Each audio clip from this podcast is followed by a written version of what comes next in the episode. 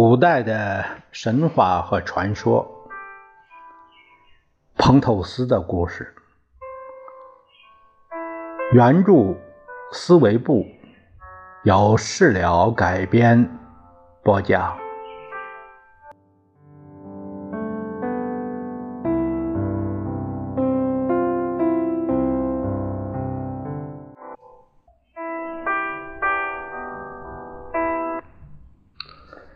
卡德摩斯在颓败建立了城邦，他成了这里的国王。他有个孙子叫巴克克斯，也叫狄俄尼索斯。他是宙斯与塞摩勒生的，所以他有神的血统。他生长在印度，后来他离开了养育他的这些仙女儿。游历四方，传播他的教义理念。他会懂得种植葡萄技术，呃，会酿酒。他教给信奉他们种植葡萄啊，这个因为他是最早发现葡萄这种作物的，所以又是果实之神。他把这个酿酒的技术交给这些信众。所以呢，他也是酒神。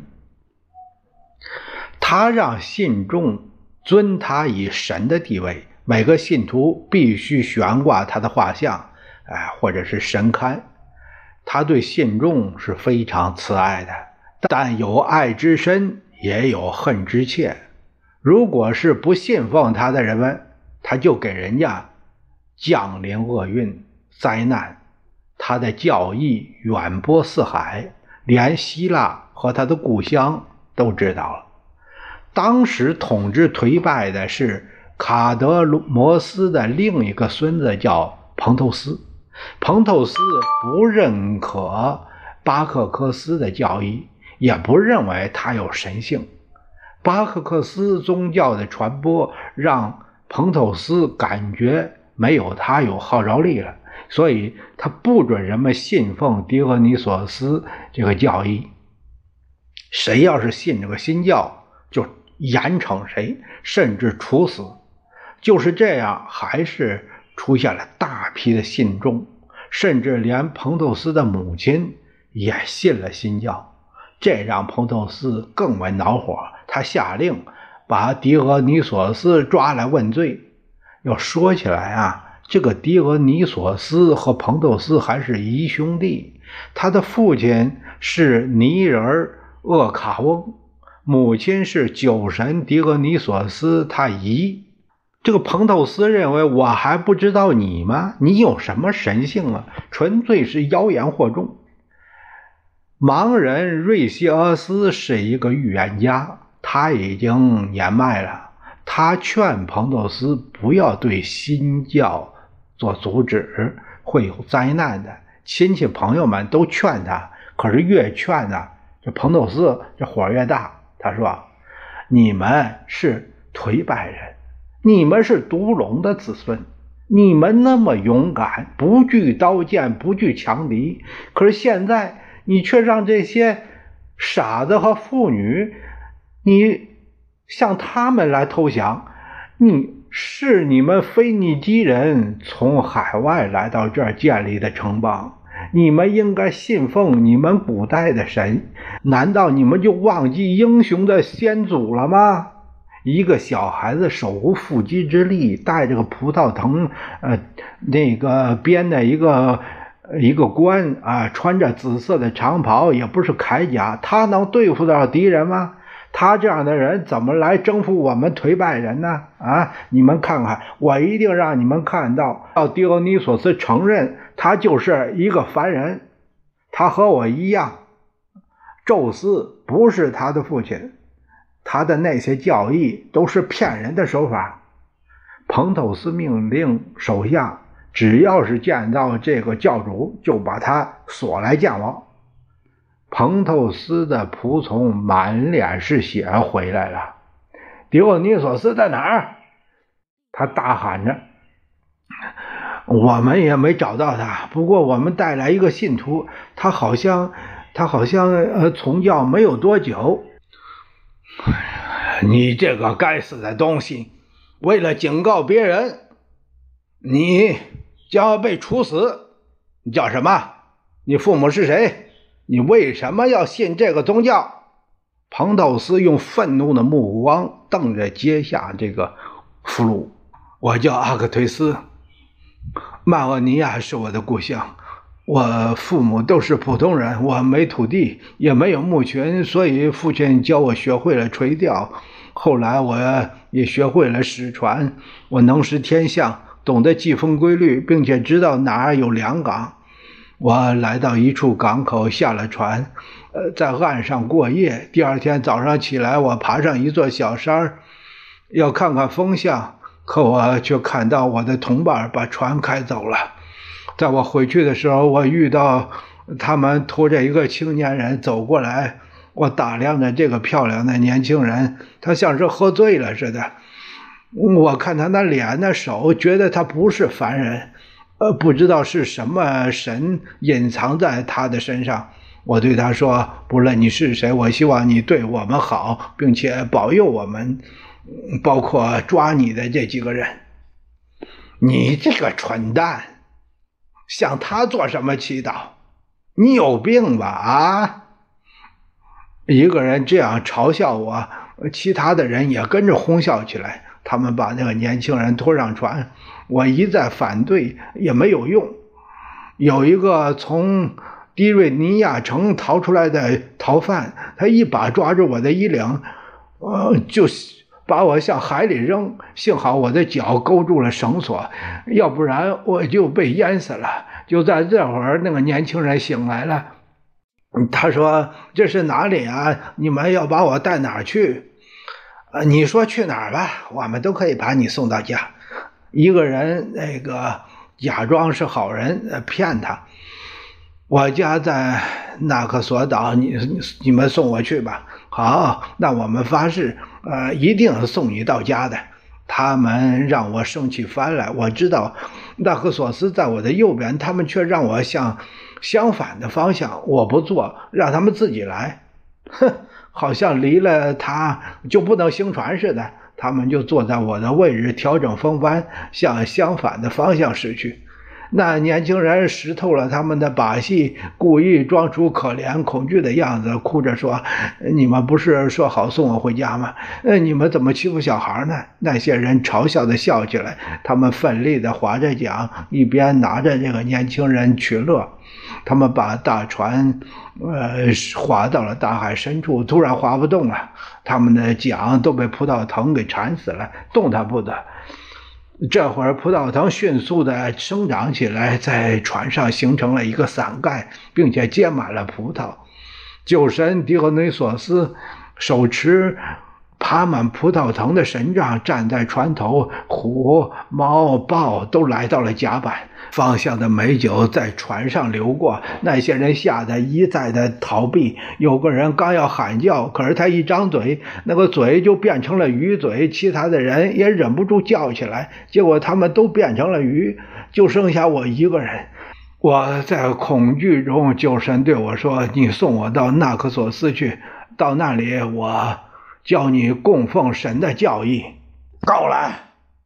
把这个胡说八道的抓起来，扔到地牢，给他用上所有能用的刑具，让他活不成，死不了。仆人们把狄俄尼索斯押到了地牢，但一只无形的手却把他放走了。虽然酒神没受到伤害，但这算是个分水岭，意味着。彭透斯对巴克克斯信徒迫害的开始，这个仇怨就算是结下了。彭透斯的母亲还有他的姐妹们都参加了这个教义。彭透斯派人去捉拿他们，把所有的信新教的人都关进了监狱。但奇怪的是，没人帮助，他们都跑走了。监狱的大门敞开着，他们逃亡进了森林。他们怀着对新教的狂热，一支派去这个捉拿酒神的武装部队的头目也蒙圈了。他要捉的人没有逃走，而是束手就擒。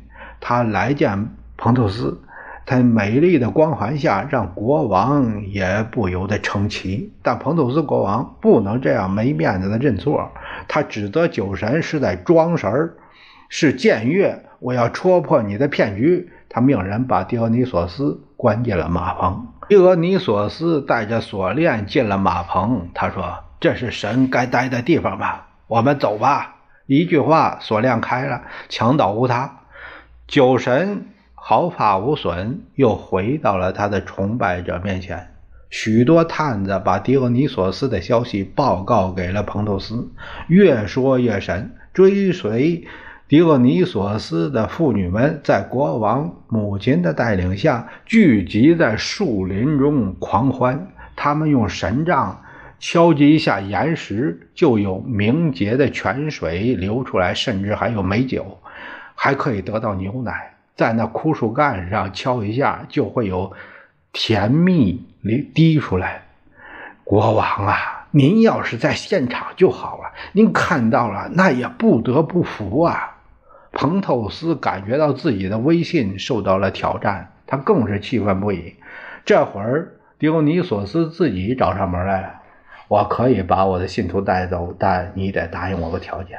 你要是穿上女人的衣服，呃，因为如果这些新教徒看到一个不信教义的男人，就会把他撕碎。所以呢，你得穿上女人的衣服。彭透斯很不情愿，但还是同意了。他穿着女人的衣服，随着酒神出了城。他已经中了酒神的魔法了。他发现自己现在看什么都是双的，两个腿外，两个太阳，城门也是双门洞。他看着狄奥尼索斯就像一头母牛，他那犄角长得好长好长。他祈求给自己一根神杖，随后就在这个狂热与兴奋中走开了。就这样，他们来到了一处幽深的峡谷，那里泉水叮咚，松山如茵。巴克克斯的信徒正在那里唱红歌，那就是晚，就是赞美诗啊。有的人在往那。神杖上缠葡萄藤，彭透斯他的眼睛被蒙蔽了，他看不到拥挤的妇女们。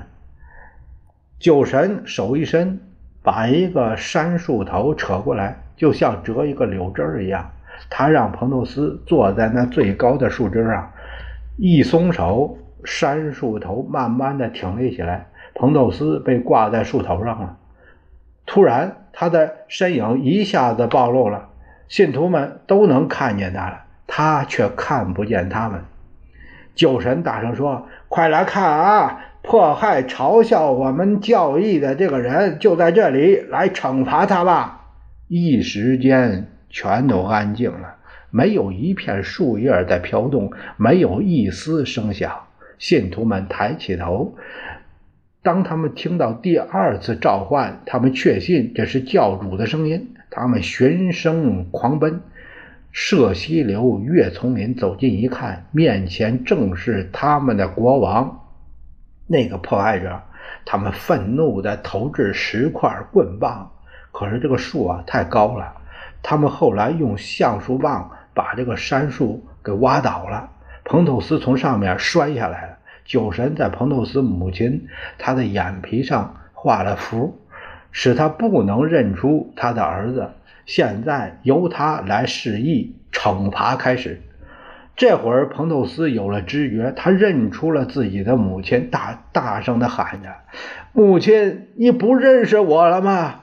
我是您的儿子彭透斯啊，那个那个在厄卡翁屋里出生的彭透斯啊。”巴克克斯的信徒们却口吐白沫，盯着他。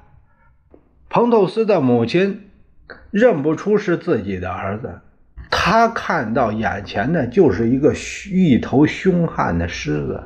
他上前一下子就撕掉了彭透斯的一个右肩，他的姐妹们上来把左肩撕去了，其余的信众一拥而上，彭透斯就这样成了零配件了。